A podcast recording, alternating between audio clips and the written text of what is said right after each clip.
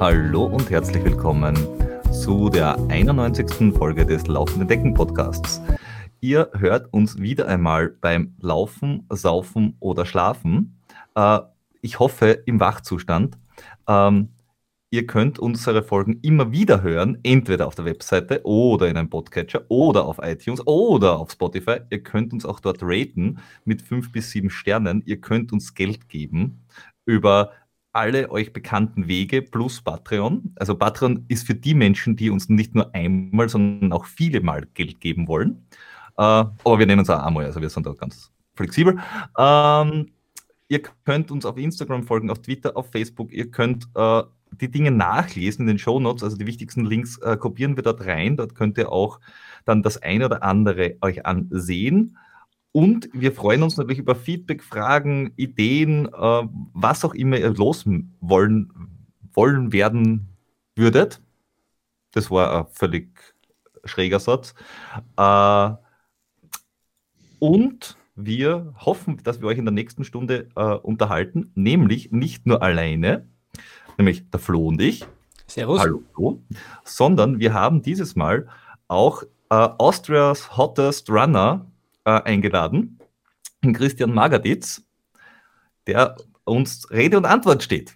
Hallo Christian. Hallo, hallo grüß dich. Freut mich, dass ich einmal dabei sein darf bei sowas. Die Ehre ist ganz auf unserer Seite, weil äh, wir als, äh, nennen wir es mal, Hobby- oder Schrägstrich äh, Leichtamateurläufer äh, immer wieder begeistert sind, wenn wir außergewöhnliche äh, Läuferpersönlichkeiten vors Mikrofon bekommen. Und wenn man sich äh, ein bisschen in deine Laufgeschichte äh, hineinliest, kommt man ganz schnell drauf. Also du hast ganz spezielle Vorstellungen von einem schönen langen Lauf. Wer, wer bist du? Woher kommst du? Wie bist du zum Laufen gekommen? Na gut, dann fange ich mal an. Also ich, ich bin eigentlich nicht mehr ganz Leben gelaufen. Ja. Also wenn ich jetzt das Revue passieren lasse, bis zu meinem 30. Lebensjahr drei bis vier Backel Zigaretten am Tag geraucht, also von 15 weg. Und naja, so zwei, dreimal in der Woche habe ich so, wie sagt man in Wien, so ein Damenspitzel gehabt. Also alles andere wie ein sportlicher Werdegang. Ja. Und, und dann hat es angefangen, dass wir haben eine gute Betriebsärztin gehabt und die hat uns jährlich einmal angeschaut und die hat mir nahegelegt, bitte lassen Sie die Zigaretten weg und machen Sie doch einen Ausdauersport, weil sonst werden Sie mit 40 keine gute Gesundheit mehr haben. Ja, das habe ich mir dann sehr zu Herzen genommen. Also ich, ich habe sehr kämpft, dass ich äh, von den Zigaretten losgekommen bin. Und haben wir dann gleich ein paar Laufschuhe gekauft. Ja. Also, also ich, ich war dann urglücklich, wie ich meinen ersten Kilometer durchgehend laufen konnte, ja, mit, mit 30er halbe oder so. Und, und ich habe aber auch sehr schnell gesehen, dass da die, dass ich mich sehr schnell steigern kann. Also die Erfolge haben sich sehr schnell eingestellt und so, so bin ich dann quasi nach eineinhalb Jahren meinen ersten Marathon gelaufen. Ähm, Gab es jugendliche Vorbelastungen im Sinne von Leichtathletik, Tennis, irgendwas, wo man sagt, ja, also in der Kindheit hat es gut funktioniert und dann habe ja, ich halt Ja, ja, das, das kann man sagen. Also wenn ich jetzt ganz weit zurückdenke, ich, ich habe bemerkt, dass ich als 9, 10, 11, 12-Jähriger extrem schnell war. Also ich habe zum Beispiel einmal eine, eine, Fensterscheibe eingeschossen im Ort, wo ich aufgewachsen bin, das ist bei Himberg. Und da sind wir vier 14-Jährige nachgerannt und die haben mich einfach nicht erwischt, weil ich vor lauter Angst so schnell rennen habe können. Und die haben aber gewusst, da Wunder, erst, wir kennen ihn immer, aber wir haben ihn nicht erwischt, weil er so schnell davon gerannt ist. Das heißt, das heißt Angst ist, ja. für, ist, für, dich ein ständiger Motivator, zuerst die Angst erwischt zu werden und dann die Angst vom, vom, vom äh, Tod, die, die, dich weglaufen lässt. Äh, damals war es die Angst, jetzt, jetzt nicht, jetzt laufe ich ja wohin meistens oder, ja. oder im Gras, so wie es jetzt unlängst war bei den 24 Stunden von Blumau. Ich finde das aber, schön, weil das ist irgendwie die Entscheidung, die man irgendwie in frühester Jugend trifft wenn man sagt, wenn man eine große Klappe hat oder, oder oft einen Bock baut, dann hat man nur die Möglichkeit, entweder wirst stark oder schnell. Ja, ja. Aber irgendwie, irgendwie muss, man, muss man ja, habe ich das Gefühl, manchmal auch der Typ für sowas sein. Also glaubst du, dass du von deiner, von deiner Persönlichkeit her eher so der Typ bist, der, der auf so, so besondere Dinge, die jetzt nicht ganz normal sind, gesellschaftlich gesehen, so ein bisschen auf sowas ja. anspringst? Ja, ich immer extrem war in meinem Leben. Also ich war schon immer extrem. Ich habe hab extrem geraucht. Ich habe mich im Quartal extrem betrunken. Damals, also in meinem vorigen Leben, das ist ja schon mittlerweile 20 Jahre vorbei, ja, diese Phase. Und beim Rennen bin ich auch relativ extrem. Ich meine, es gibt Extremere wie mich, aber, aber ich möchte das schon immer perfektionieren. Ich will halt meinen Körper in einen Zustand bringen, der es mir ermöglicht, solche Sachen zu machen. Ja, so wie, wie ein Rese Großburgenland oder ein Badwater 135. Also, als, ich die, als ich die Geschichte von, mit den mit die Backel Zigaretten äh, gelesen habe, habe ich sofort an, an einen Schister Christian denken müssen. Das hat irgendwie, man könnte glauben, ihr seid Zwillinge, was diese, was diese Geschichte betrifft. Ich weiß nicht, ob du ihn. Ich kenne ich kenn die Geschichte, weil sein Buch steht auch bei uns im Vereinslokal, also Freunde des Laufsports im, im, im beim Praterstern. Und ja, ähnlich, ich war aber nie so, also Außenseiter war ich nie. Also ich war eigentlich immer äh, der schlechte Umgang war ich. Also meine Großeltern und Eltern haben immer geglaubt, ich habe einen schlechten Umgang, dabei war es meistens ich selbst. ist, ja, ist ja auch was. Aber ich meine, wo bist und du so damals? Richtig war ich auch nie. Also, das ist dann natürlich ein Vorteil. Also das, da, ja. da, ist, da ist dann wahrscheinlich schon ein entscheidender Startvorteil. Und ein bisschen scheint es dir auch in die Wiege gelegt zu sein, zumindest ein, ein gewisses Talent. Ich meine, aus dem muss man noch immer was machen. Aber ich war nie so schnell wie der Schießer, das, das ja, muss ich jetzt einmal sagen. Ja, also ja. was der beim halben Marathon und so performt hat, ich glaube ans 12 oder ans 10 oder sowas, das habe ich nie geschafft. Also so, so die Unterdistanzen bin ich nie so schnell gelaufen. Ja, ja. ja. Und, und wo bist du dann deinen ersten Marathon gelaufen mit dann 31,5? Das war der Wien-Marathon. Und ja, ganz ambitioniert, unter drei Stunden wollte ich rennen. Ja, die, der erste Halbmarathon war 1,31 und dann bin ich nach 3,25 voll zerstört halt ins Ziel gekommen, wie es halt so ist, wenn man 24 Minuten aufreißt. Der Mann mit dem Hammer, mit dem Hammer hat zugeschlagen. Der war quasi schon mit zwei Hämmer unterwegs. Ja. Und dann ist es weitergegangen. Also ich, ich bin dann ein Marathonläufer geworden. Ja, ich habe dann versucht, meine Zeiten zu verbessern. Aber Marathon, Halbmarathon auch. Also Marathon war nicht so erfolgreich, da bin ich auf, nur auf 3,05 gekommen. Beim Halbmarathon auf 1,21. Und hm. dann ir und irgendwann. Und ein Viererschnitt ist das, oder? Was war das? 3,52 war das. Ja, ja, ja. Ja, es war ganz schön ambitioniert, aber jetzt nichts, also kein Vergleich jetzt mit dem Schiester, ja, der, der wirklich, ich glaube, steirischer Landesmeister oder so. Ja, irgend sowas. Beim Halben, glaube ich, kann ich mich erinnern. Auf jeden Fall bin ich dann zu den Freunden des Laufsports gekommen und das sind lauter Ultraläufer. Also sehr viele Ultraläufer beheimatet dort und dann bin ich mit dem Virus angesteckt worden. Ja, dann habe ich begonnen ab 2009 mit den sechs Stunden Läufen. Und da hat ja der Ulreich Kurt auch in Schwächert, die sechs Stunden von Schwächert zum Beispiel veranstaltet. Und da ist mir gleich ein super Erfolg gelungen. Da bin ich 2009, glaube ich, 74,5 Kilometer gerannt, die sechs Stunden, was für mich super Erfolg war. Ja. Also mhm. 4,50 im Schnitt, das war toll, ja. Äh, da bin ich aber auch stagniert dann. Also ich habe gesagt, das Intensive, das liegt mir nicht so. Das, das habe ich dann gemerkt. Dann habe ich vier oder fünf, sechs Stunden Läufe absolviert. Und dann habe ich mich erst 2015 entschlossen, einmal beim Race Across Burgenland mitzumachen. Habe mich dann intensiv darauf vorbereitet. Ich schätze mal ein Jahr, ja, von 2014 weg. Vielleicht, vielleicht, Entschuldige, Entschuldige, dass ich unterbreche. Ja. Vielleicht für die, die es nicht kennen, kurz einmal die, die Parameter des Race Across Burgenland. Von, da reden wir von 218 Kilometer sind es mit, ich glaube, knappe 2000 Höhenmeter gibt es auch im Burgenland. Wie findet man den im Burgenland? Ne, du rennst äh, in, in, beim Geschriebenstein rennst du vorbei, in Siegrabner ja. Sattel, also und im Südburgenland hast du die ganzen Weinberge, also es summiert sich. 218 Kilometer, du rennst quasi von Kitzee ja. weg. Mhm. Und, der, und höchste, der, höchste, Punkt im Burgenland liegt irgendwas bei 800 Meter, also weitaus höher als das, was wir da in Wien äh, Berge nennen. Also. Ja, ich glaube, Siegramer Sattel, wir kommen da auf 600 Meter, kommst auf der Strecke. Und, und, und Kitzee ist, glaube ich, auf 120. Und dann hast du halt ein paar, ein paar Hügel hast dabei. Also du kommst auf deine 1800, 2000 Höhenmeter. Und du brauchst ja auch eine, eine, eine Crew dabei, soweit ich das. Genau, da ist verpflichtend ein Betreuerfahrzeug. Eigentlich ist der Lauf eine Kopie vom Badwater 135, weil der Beischlotto, der den ja veranstaltet, seit 2008, denke ich jetzt einmal, und er war ja 2006 auch in Amerika und hat diesen Lauf absolviert.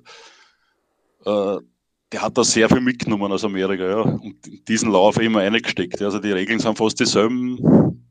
Das ist ein, ein toller Lauf ja, im Burgenland. Mhm. Nur, nur halt entgegengesetzt, oder? Also nicht extrem heiß, sondern eher kalt und nass.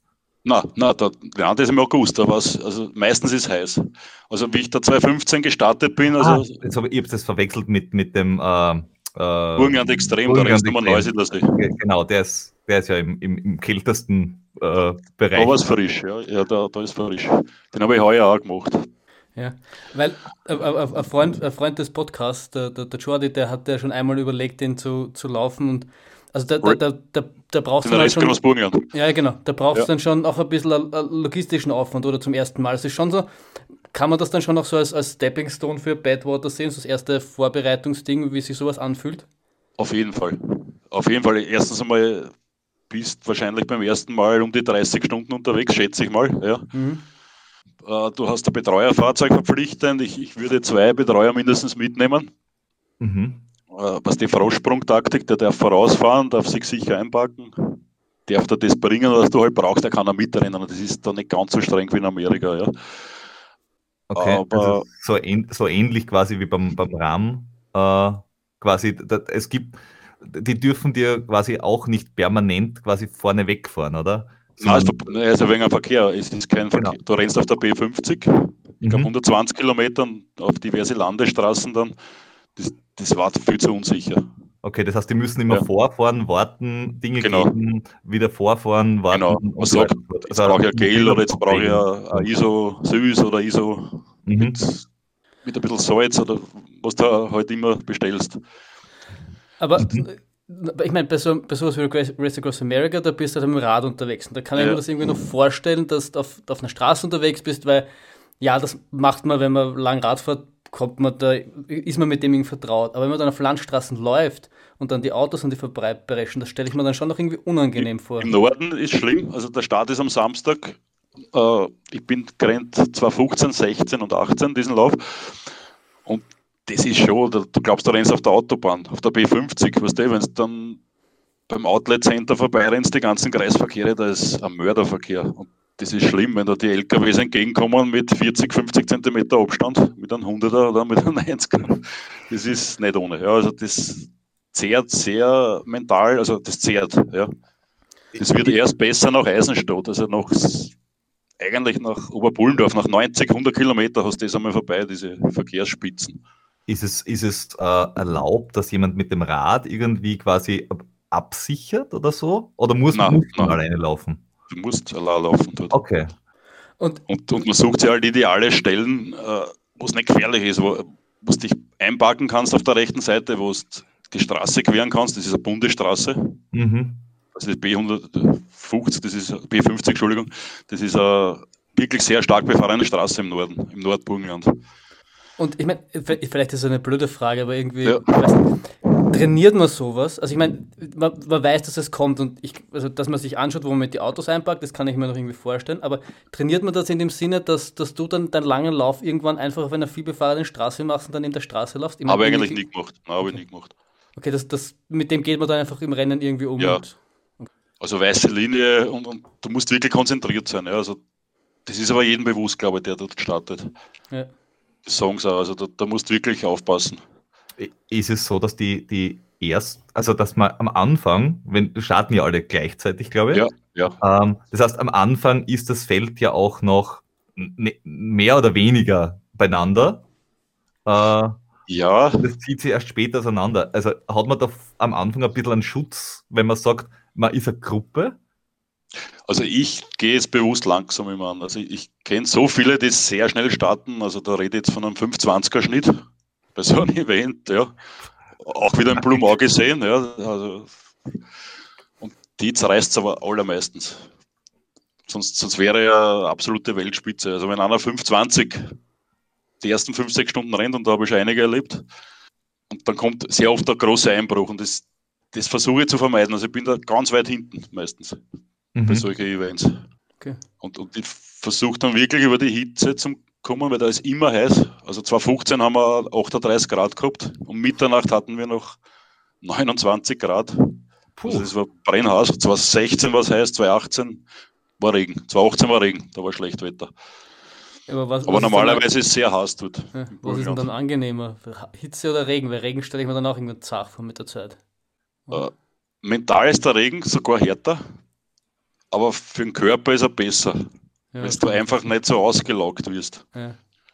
Du musst nur aufpassen, dass du nicht unterkühlst. weil da- Also auf 2018 war es so kühl, da hat es nur 11 Grad gehabt, starker Regen, die letzten 5, 6 Stunden. Das war bitter. Also das war mental sowas von hart und da ist auch mein Vereinskollege, der Helmut, mit einem Schüttelfrost ausgeschieden. Mhm. Nach 180 Kilometer, Wow, das an, ist bitter. an dritter Position liegend. Ja, das ist hart. Da ist nichts mehr gegangen. Und das, das war dann aber auf jeden Fall so dein, dein Einstieg. Da, da hast du gedacht, das macht 2015, irgendwie- ja, genau. 2015, das war mein Einstieg. War das schon so ein bisschen mit dem Hintergrund Badwater oder war das Da noch mal, nicht. ich, ich Da schaue noch das mal nicht. an? Okay. Da noch nicht. Da, da habe ich mir das einmal angeschaut. Und, und wie gesagt, das ist schon nach 60 Kilometern, also bei Eisenstadt der erste Einbruch gekommen, da habe ich schon gehen müssen. Äh, ich habe mich, da war es wirklich brennhaus. Ich habe mich dann phasenweise ein bisschen gefangen, habe dann teilweise wieder laufen können, streckenweise. Ich rede jetzt von zwei, drei Kilometer immer. Mhm. Und ja, irgendwann war ich dann bei Heiligenkreuz, bei Kilometer 180, fix und fertig, muss man schon sagen. Ja, also mein Betreuer, der, der Klaus, hat gesagt, Magi, du bist nicht Katsch, nicht kumpelt. Und das hat es wirklich getroffen, der hat gesagt, du bist gesiffelt. genau so war's. Ich bin nein, war, aber immerhin an dritter Position liegend. Und, und da war ein ziemlich hartes mentales Erlebnis. Da ist ein Kreisverkehr und ich habe nicht gewusst, müssen wir nach Mogersdorf oder nach Poppendorf. Und mein Betreuer, da war sich sicher, nein, du musst nach Poppendorf.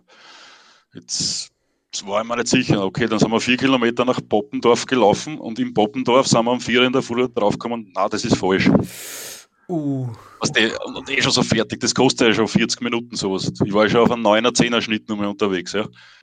Da habe ich so geschrien, dass, dass jedes zweite Licht dann aufgegangen, glaube ich, in der Ortschaft.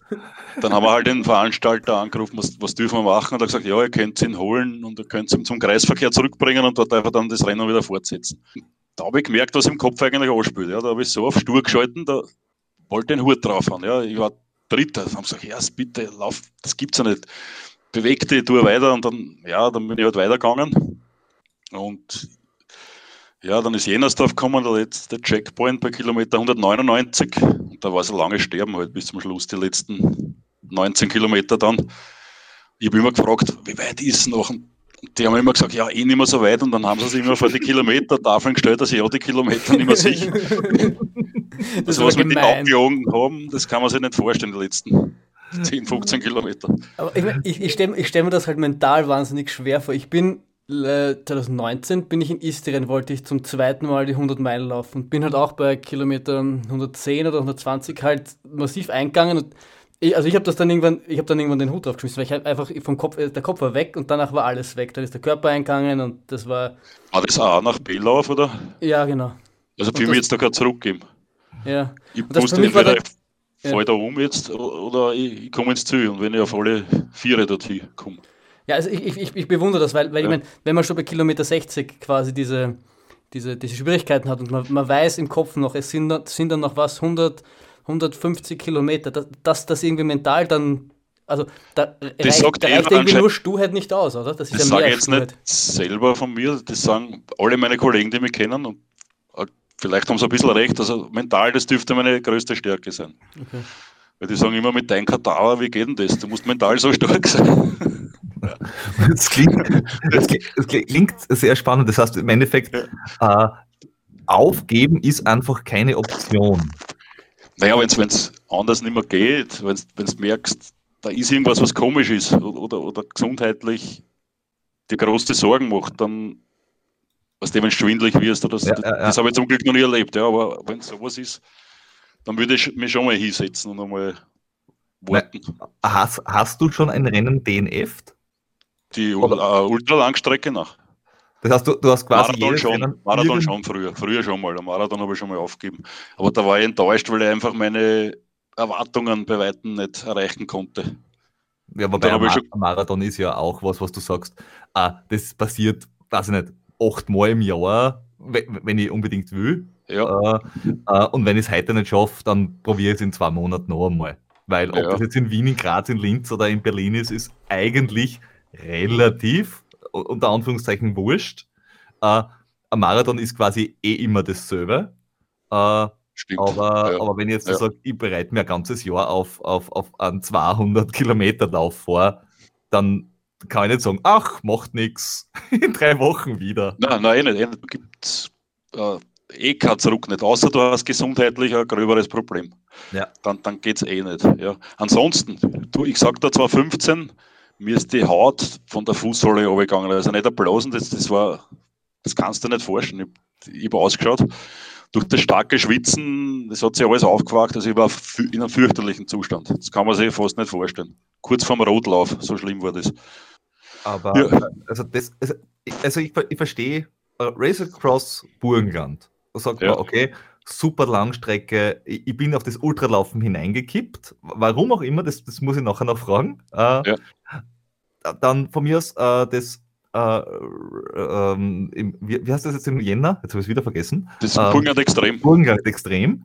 Ja. Sagt man, ja, ist okay, man probiert einmal ganz äh, was Kaltes aus. Dann gibt es äh, den Badwater, da probiert was ganz Heißes aus und das ist ein neues Punkt-zu-Punkt-Rennen. Aber du machst ja auch 12 und 24 Stunden Läufe, die auf einer Kilometerschleifen sind. Das ist ja, das war mein Debüt. Das war mein Debüt. Also das habe ich das erste Mal gemacht, den 24-Stunden-Lauf.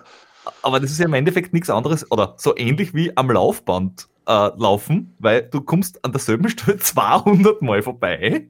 Das Ja, aber es ist ja viel los. Du hast ja die ganzen Betreuer, Zelte und, und Musik gespielt und, und Moderation ist und das Stimmung war gar nicht so schlecht. Ja, mental ist schon vielleicht nochmal härter wie sowas. A nach B. Also ist, ist im Kreislaufen schwieriger wie äh, von A nach B laufen? Also sich auf permanent, äh, sie permanent ähm, zu motivieren, dass man sagt, na, ich mache jetzt einmal 10 Minuten Pause, weil es eh wurscht ist, ich, ich renne eh nur im Kreis. Und nicht, ich muss da. na, na, erst einmal habe ich ein Ziel gehabt. Also, also mein Ziel war, über 200 Kilometer zu laufen Mhm. bei meinem Debüt. Und dann bin ich für eine Mannschaft gelaufen. Wir sind ja die österreichischen Meisterschaften gerannt. Ja. Und da gibt es kein Dach in Nieren. Nein, so will ich es nicht nennen oder kein Ausrosten. Also wenn nicht irgendein Problem ist, dann darfst du nicht aufhören zum Hackeln auf gut Deutsch. Also das, das, das, Ja. das Mannschaftsgefühl äh, und der Anspruch quasi, hey, wir sind die Freunde des Laufsports, sind quasi die, die fü- führendes äh, Ultralaufteam, äh, gibt dann nochmal einen extra Boost. Das heißt, man läuft nicht nur für sich selber. Ja, das war die Hauptsache eigentlich, die Mannschaft. Also Okay. wir sind ja die drei besten Freunde, also der Christian und der Helmut sind Nummer eins und Nummer zwei von meinen besten Freunden und umgekehrt auch. Und was wir schon alles erlebt haben, wir sind zehntausende Kilometer schon miteinander gelaufen. Eure Long Runs sind ja auch ausgedehnt. Ja, also 60er, 65er machen wir nicht so selten. Und ja, da kommt man, da kennt man den schon ganz genau und man kommt sehr als Seelenverwandte, könnte ich fast sagen. Ja, Aber es, es ist ja dann im Ja. Endeffekt beim, beim, beim Racer Racer Burgenland ja auch im Endeffekt eine Teamveranstaltung. Du hast dann die zwei Betreuer, die genau, der Christian zum Beispiel, der Ulrich Christian, der eh wieder mitgelaufen ist, und die Michi, die habe ich dreimal betreut. für die ist ja ähnlich anstrengend, da dich, dich Ja. über Stunden hinweg zu betreuen und dann, wenn du noch gehst und auch noch langsam bist, dich da irgendwie mental nach vorzupeitschen.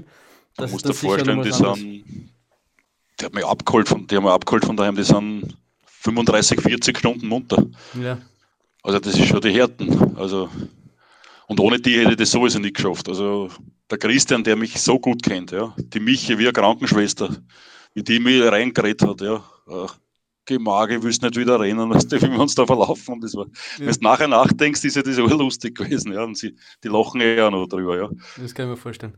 Und der Christian, der freut sich ja, wenn ich ein bisschen leide, ja, da hat er ja Gaude. Ich? Das kommt mir bekannt vor. Wir, wir, sind, wir sind letztes Jahr, sind wir, sind wir, der Peter und ich sind gelaufen beim Feitscher Grenzstaffellauf. Und der Peter ist relativ früh, ist ihm halt schlecht gegangen, weil wir ein bisschen schnell gestartet sind und ist dann beim Teufelsteig rauf, ist halt ziemlich eingegangen und ich habe mich dann die, die, den restlichen Rennen wahnsinnig amüsiert. Der Peter nicht so, ich dafür umso mehr. Also Ja, ich kann das ist das sehr gut Schöne. nachvollziehen. Bitte, was werden das ohne solche Einlagen? Ja, der, der, der, Flo findet es auch heute noch sehr, sehr lustig, dass wenn es mir nicht gut geht, ich mir nicht zu blöd bin, dass ich 20 Minuten einen Vogel beschimpft.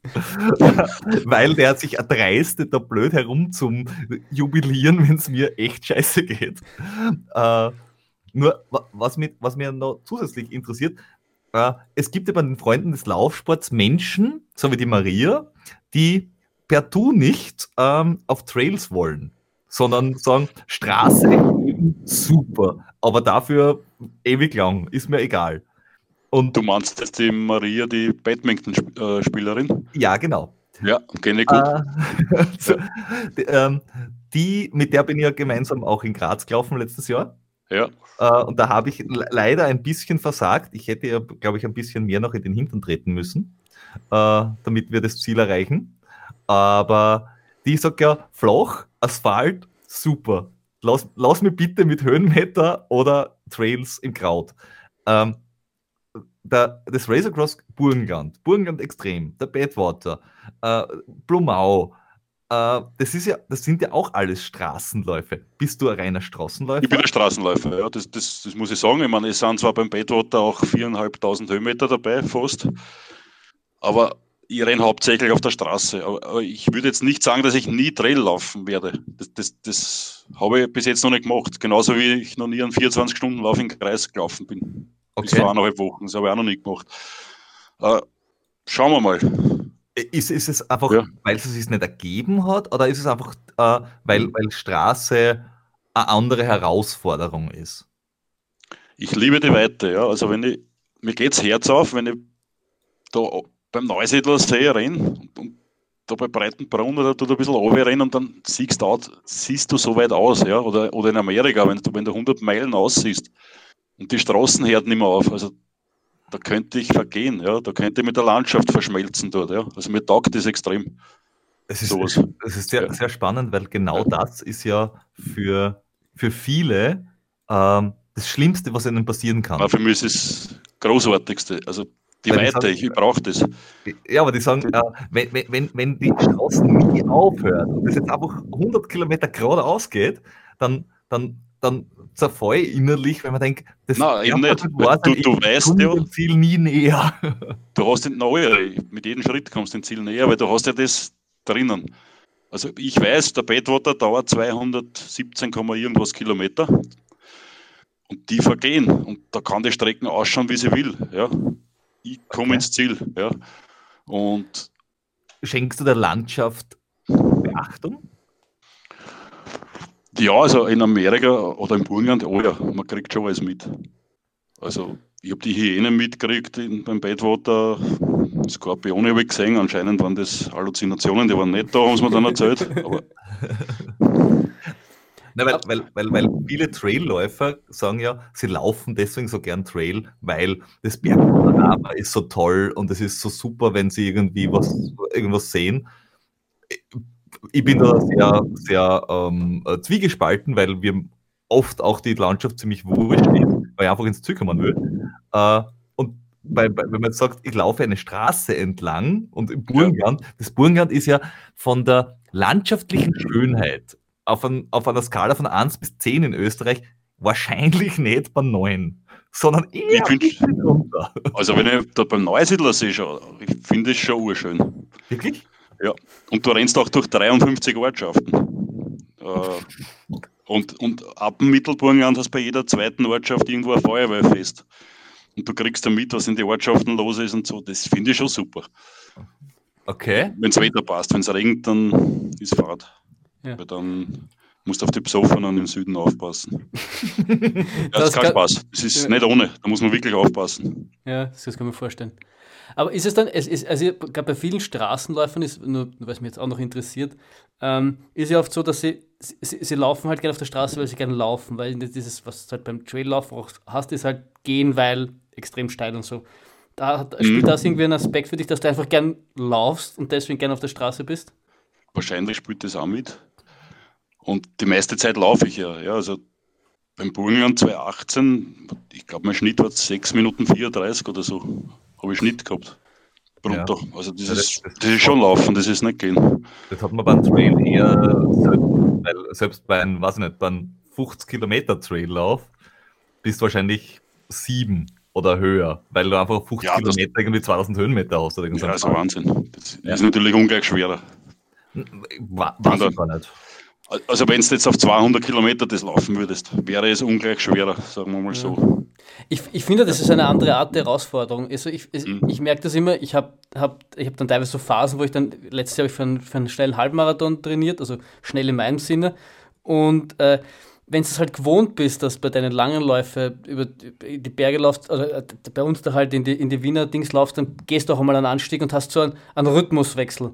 Das du halt nicht hast, wenn es irgendwie dann für die langen Läufe, für den Halbmarathon irgendwie die, die Donau entlang läuft, wo da jetzt halt nirgends so steil ist, dass da ein, ein, ein, Rhythmuswechsel irgendwie Sinn macht. Sondern das Einzige, was Sinn macht, ist halt auch zum Laufen. Das willst du dann auch irgendwie nicht machen. Und du kannst dich dann irgendwie an beides gewöhnen, aber es ist halt irgendwie eine Umstellung. Also zumindest eine Umstellung, ja. Also wenn ich jetzt weiß, also mein, zum Beispiel für Amerika, ich habe dort drei Pässe, ich habe dort viereinhalbtausend Höhenmeter, da haben wir einen Nasenweg trainiert aus den Kallenberg. Ja, ja. ja. Zweimal die Kallenberger-Runde, 60, 65 Kilometer mit 1000 Höhenmeter und solche Geschichten ja. passieren dann im Training. Also es sollte schon der, dem Wettkampf angepasst werden dann, ja, also der Wettkampfstrecke. Ja. Und wenn, wenn wir nochmal zu 2015 zurückgehen, du hast dann halt das erste Race Across Burgenland gefinisht. Hat dich das dann gleich für, für mehr angefixt oder wie, wie, wie kommt man dann so zum Badwater? Das würde mich jetzt. Okay, na, ich, da war noch kein Gedanke. Also, also ich, ich bin dort Dritter geworden. Also es war, da war, glaube ich, der, der Janosch Zahoran hat gewonnen. Das ist mein größtes sportliches Vorbild. Der ist jetzt mittlerweile 60 und ist ein super Läufer und, voll cool und, und, total bescheiden. Aus Ungarn ist der, taugt mir. Also der war auch schon ungarischer Meister im 24-Stunden-Lauf. Er hat gewonnen von Michalitz und ich bin Dritter geworden. Von Michalitz Andreas, ich war Dritter und das war doch schon ein beachtlicher Erfolg mit, ich glaube, 28 Stunden, 16 habe ich gebraucht. Ja, dann habe ich meine Wunden geleckt und zwei, drei Wochen später habe ich gewusst, ich muss nochmal ins Burgenland. Und dann bin ich 2016 mit derselben Mannschaft nochmal angetreten. Es war wieder ein heißer Lauf. Ja, Freunde des Laufsports. Wir hatten drei Teams. Ja, also die Pauline Mooshammer ist gelaufen, der Helmut Dreitler ist gelaufen und, und ich bin gelaufen. Ja. Wir hatten drei Teams dort unten. Und das war so, dass die Pauline hat die Damen gewonnen. Ich habe dann bei den Herren gewonnen in 25 Stunden. Und der Helmut Dreitler ist Dritter geworden, hinter Janosch. Das, das war dann ein, super Erfolg. Ja. Und 2017 war ich beruflich sehr eingespannt, da habe ich überhaupt auslassen. Da habe ich nur so ein Erhaltungstraining gemacht. Und, und 2018 haben wir mir gedacht, okay. Und, und da habe ich im Badwater aber schon kennt. Ja. Da haben wir gedacht, mhm. na, ir irgendwann muss ich dorthin. Ja. Und wollte aber nochmal ins Burgenland. Ja. Und bin dann 2018 nochmal gerannt und, und konnte dann nochmal gewinnen vom Janosch. Und, und dann habe ich gewusst, so, und jetzt jetzt oder nie, jetzt bewerbe ich mich für den Badwater.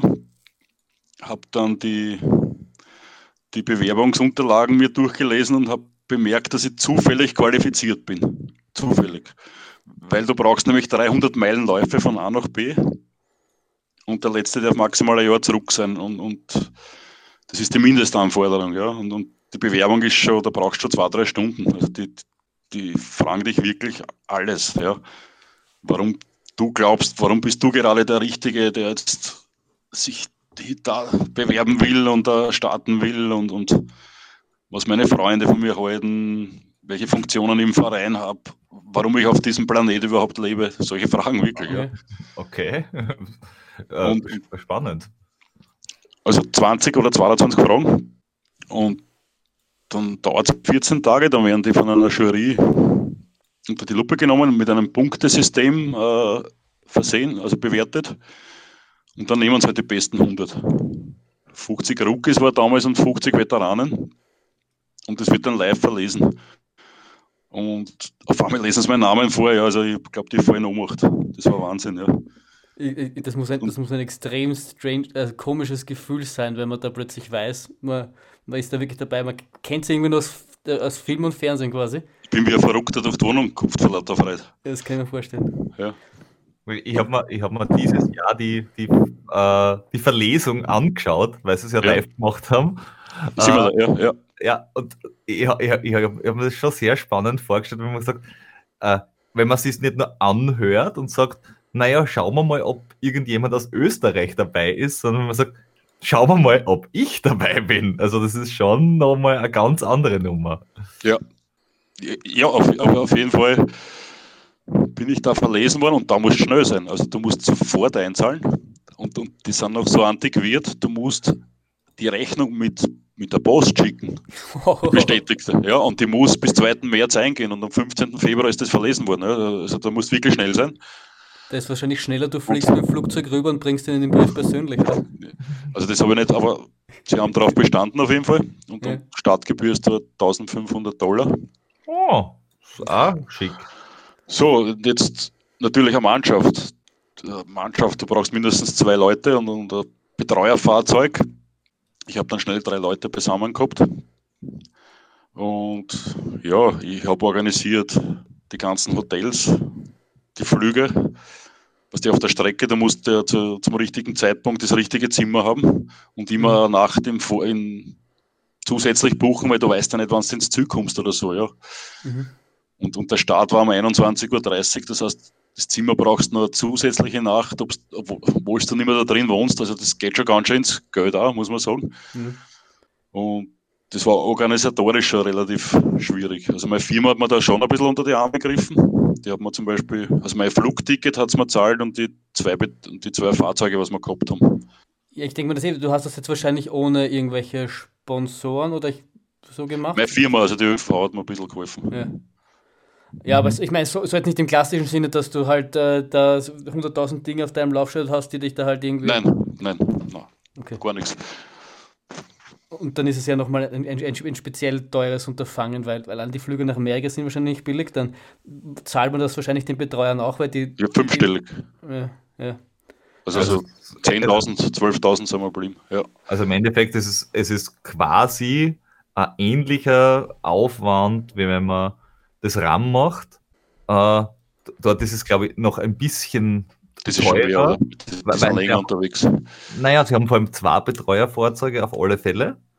Und, und ich glaube, die Mannschaft ist größer. Ja. Einfach deswegen. Aber, aber ansonsten klingt das jetzt alles nach ähm, ähnlichen Dimensionen. Die haben jetzt da kein Hotelzimmer am Weg, sondern nur am Anfang und am Ende. Ähm, ja, auch gehabt. Also ja. ich habe es dann auch nur in, im Ziel äh, genommen und, beim, und auf der Strecke in Förnenskrieg, das ist bei Kilometer 37. Und da okay. habe ich auch fünf Tage vorher schon gewohnt, dass ich mich ein bisschen anpasse dort an die Temperaturen. Mhm. 52 Grad zum Mittag. Also wie ich dort angekommen bin, ich mir gedacht, das wirklich, was mache ich da? Habe ich einen Vogel? Das kann nicht sein. Das kann nicht gehen. Das ist, das ist schmerzhaft, wirklich. Das ist so heiß am Nachmittag. Da dann da die Extremitäten, wie die Ohren, die, die wenn du nur Sandalen oder so anhast, das hältst nicht aus. Also du, du, musst flüchten, so heiß ist dort. Wenn du das erste Mal dort bist, das ist schlimm. Mitte Juli ist es arg. Ähm, aber wie, wieso oder warum kommt man überhaupt auf die Idee, dass man sagt, ich würde das Rennen machen? Erstens habe ich den äh, Film gesehen, die Dokumentation Running äh, in the Sun. Die ist 1999 gedreht worden und die ist großartig. Diese, die dauert eineinhalb Stunden und die begleitet die, die Läufer schon in der Vorbereitung, mehrere Läufer in, in, direkt vor dem Rennen und auch während des Rennens ja, werden die begleitet ja, von diesem Dokumentationsteam und das großartig gemacht. Müsst ihr euch auch schon einmal, falls ihr es noch nicht kennt. Ja, ich, ich, ich werde das auf alle Fälle meinen Link dazu äh, in die Show Notes geben und natürlich anschauen.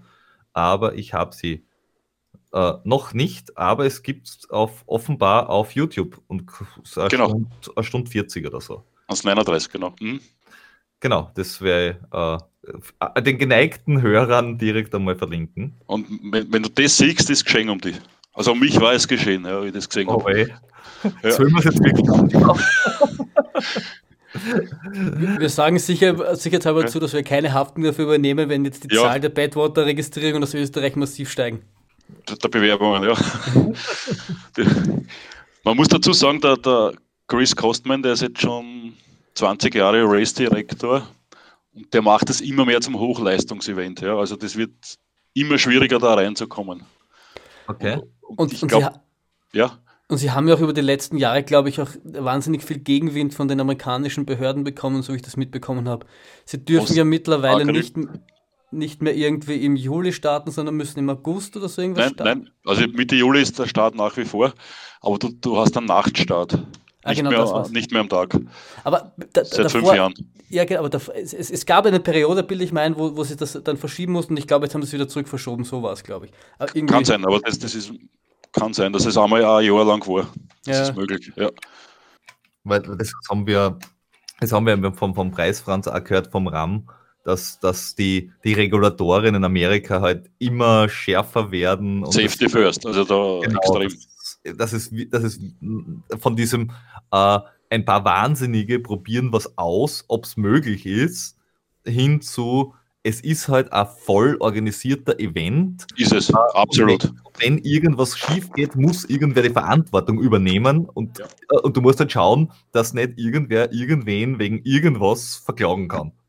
Und was mich, was mich, was mich noch interessiert, weil, weil, wir, weil wir schon kurz auch beim, beim Rennen selbst waren, aber wie, wie bereitet man sich auf, auf sowas vor? Ich meine, wenn, wenn, wir, wenn wir auch schon einen Schießer hatten, der macht ja berühmterweise seine, seine Radl-Sessions da in der Sauna, um sich irgendwie auf die Läufe in der Wüste vorzubereiten. Abgesehen davon, dass man wahrscheinlich wahnsinnig viel läuft, um einfach das, das, das läuferisch irgendwie zu packen. Aber wie bereitet mich sonst auf die sonstigen Hitze und, und sonst auf das ganze Ding vor?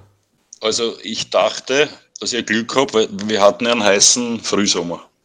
2019 war es so, ich kann mich erinnern, im Mai, Juni, da hat es Tage gegeben, da haben wir 38 Grad gehabt und, diese Zeiten habe ich gesucht. Da bin ich zum Mittag gerannt, ja. da habe ich meine sechs Stunden Läufe am frühen Nachmittag gemacht. Also ich, ich, ich laufe quasi zweimal in die Firma, in die Raffinerie quasi. Ist in der Früh so kurz um 12 Uhr. Montag, Mittwoch oder Dienstag, Donnerstag.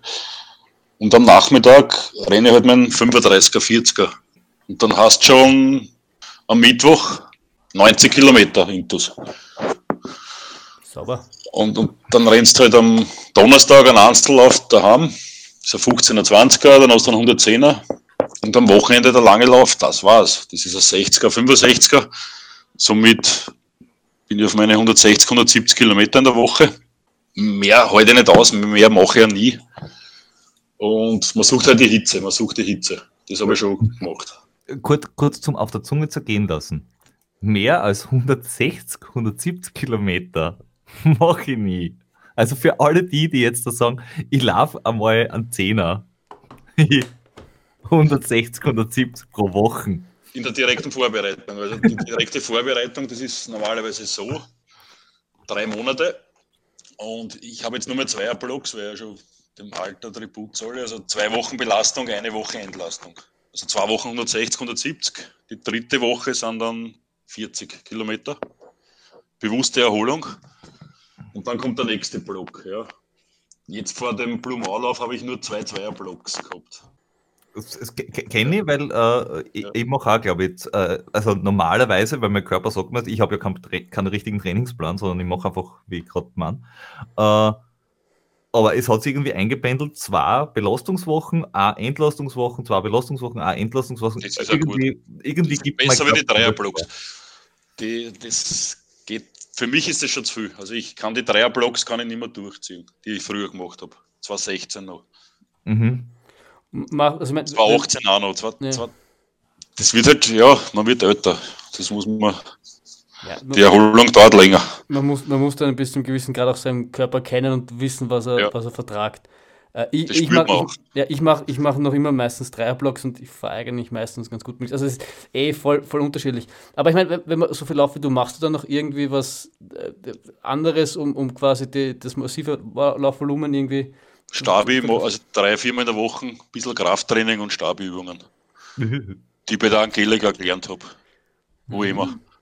Okay, okay, also du bereitest dich dann eben, indem du dann halt die, die Hitze suchst, aber natürlich äh, nicht wissend, was dann auf dich zukommt, äh, vor. Dann hast du logistisch dich irgendwie halt äh, vorbereitet auf den Badwater und dann stehst du dort und realisierst, verdammt, das ist doch um einiges heißer, als ich gedacht habe.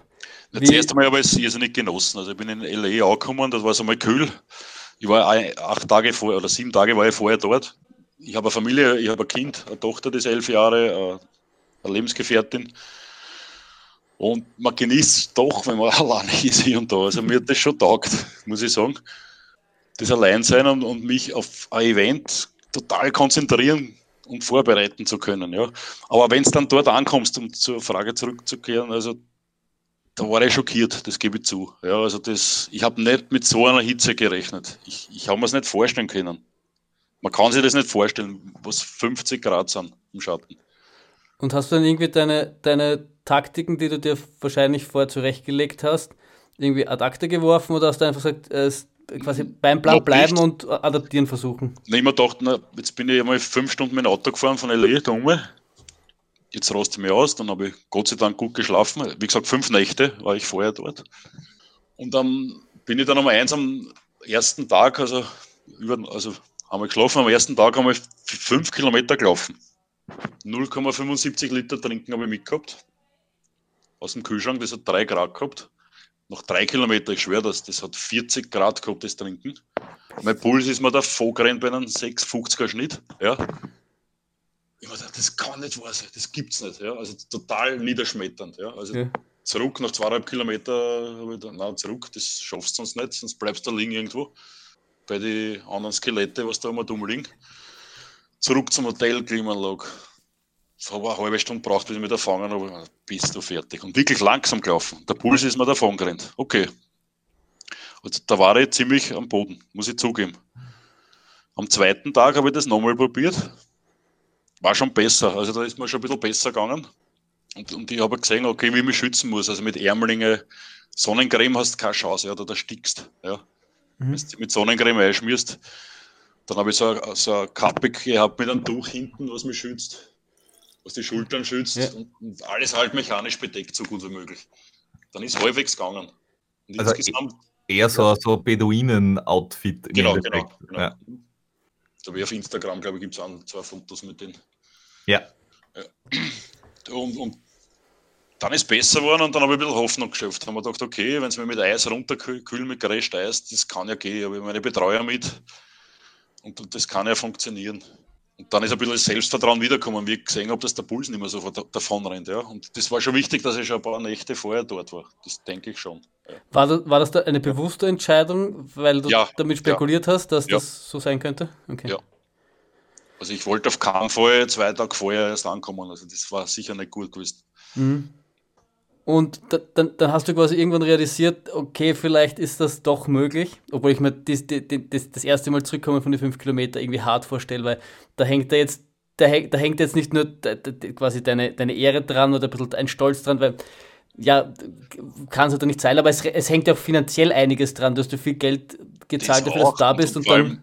Druck habe ich auch gehabt, das war Berichterstattung, es war in der Kronenzeitung, hat es Berichte gegeben, es hat extrem viele Zeitungsberichte gegeben in der Österreich, also in, in, in der Nön. Das war unglaublich, was das für ein Wönschel. Also ich habe in der Kronenzeitung eine ganze Seiten gehabt zum Beispiel. Ja.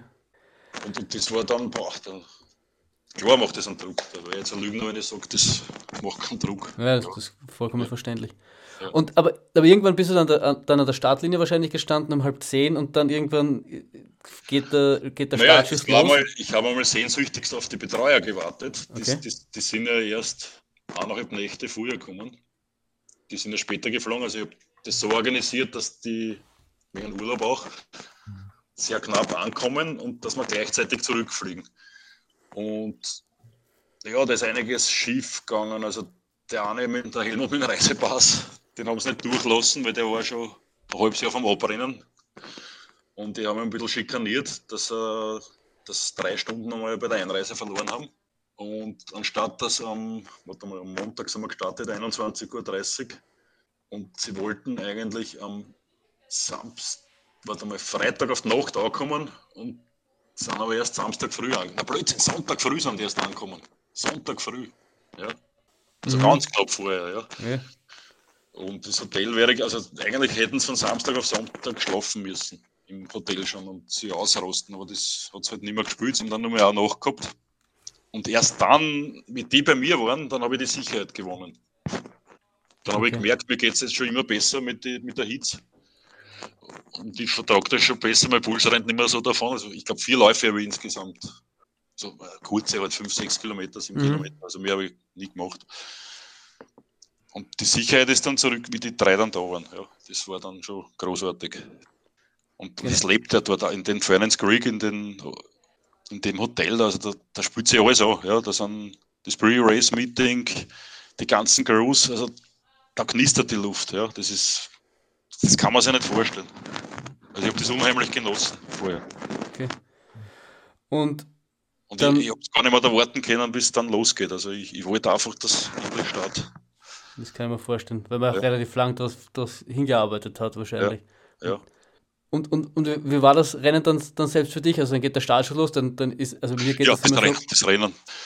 Gut, dann fährst du mal dorthin, diese 12 Kilometer, plötzlich 37 Kilometer waren wir weg. 37 Kilometer bis zum Start. Dann bist du dort mal abgewogen. Dann schaust du am Thermometer, siehst 115 Fahrenheit um, um, um 21 Uhr. Das sind 47 Grad Celsius. Und das hat mich, man dachte, okay, das gibt's nicht. Das hat immer 38, das war der erste Tag oder die erste Nacht, wo es so Föhn war, was halt leider heiß war, aber das haben sie eh erwartet. Ja. ja, Angst war schon ein bisschen dabei auch. Respekt. Man dachte ganz vorsichtig Auge. Äh, wir haben alles noch gekauft vorher, weil das Crashed Eis und die Kühlboxen habe ich natürlich alles schon in die Walmarts vorher besorgt. Das habe ich in LA noch gemacht. Das Crashed Eis hast du dann dort zur Verfügung gestellt bekommen. Das haben wir alles schon gehabt, was die, die ganzen Getränke muss daher errichten. Ich habe, glaube ich, 45 Liter ISO-Getränke gehabt. Dann haben wir so einen Reservekanister mit Brauchwasser gehabt, mit vier Gallonen. Und, und, also da waren wir relativ gut ausgerüstet, muss man sagen. Äh, ja, und dann wartet einfach nur, bis der Start kommt. Ja. Dann spielt die amerikanische Hymne. Wie, natürlich, muss ja so sein. Ja, das finde find ich vollkommen in Ordnung, das ist okay. Äh, und dann geht der Start los und dann versuchst du so gut wie möglich zurückzuhalten und ja nicht losstarten, weil viele, die sind ja losgelaufen wie von der Tarantel gestochen. Also wir waren dann wieder ganz hinten. Zweite Startwelle. Und bin dann halt so meinen 630er Schnitt losgelaufen. Am Anfang ist er relativ flach. Und wir haben konsequent zu kühlen begonnen. Also es ist ungefähr alle eineinhalb Kilometer stehen geblieben, gequert, so wie es erlaubt war, was die Regeln hergeben haben und mit Sprühflasche und Crash Eis halt runtergekühlt. Aber 6,30 wirkt mir jetzt noch immer nicht. nicht es war etwas zu schnell, muss ich jetzt sagen. Das muss ich jetzt, es war, wenn ich dann weiter, also das wirst du sehen, es war dann doch etwas zu schnell. Ja. ja. Na gut, dann sind wir halt Checkpoint 1, Furnace Creek nach 37 Kilometer. Super gerannt, also keine Probleme. Ich brav trunken, also ich bin auf meine 0,8 bis 1 Liter in der Stunde gekommen. Ja, dann hast du die ersten Ausfälle gesehen. Also ich, ein Pole war, der hat schon gespielt nach 40 Kilometern. Also den ist dreckig gegangen. Ja.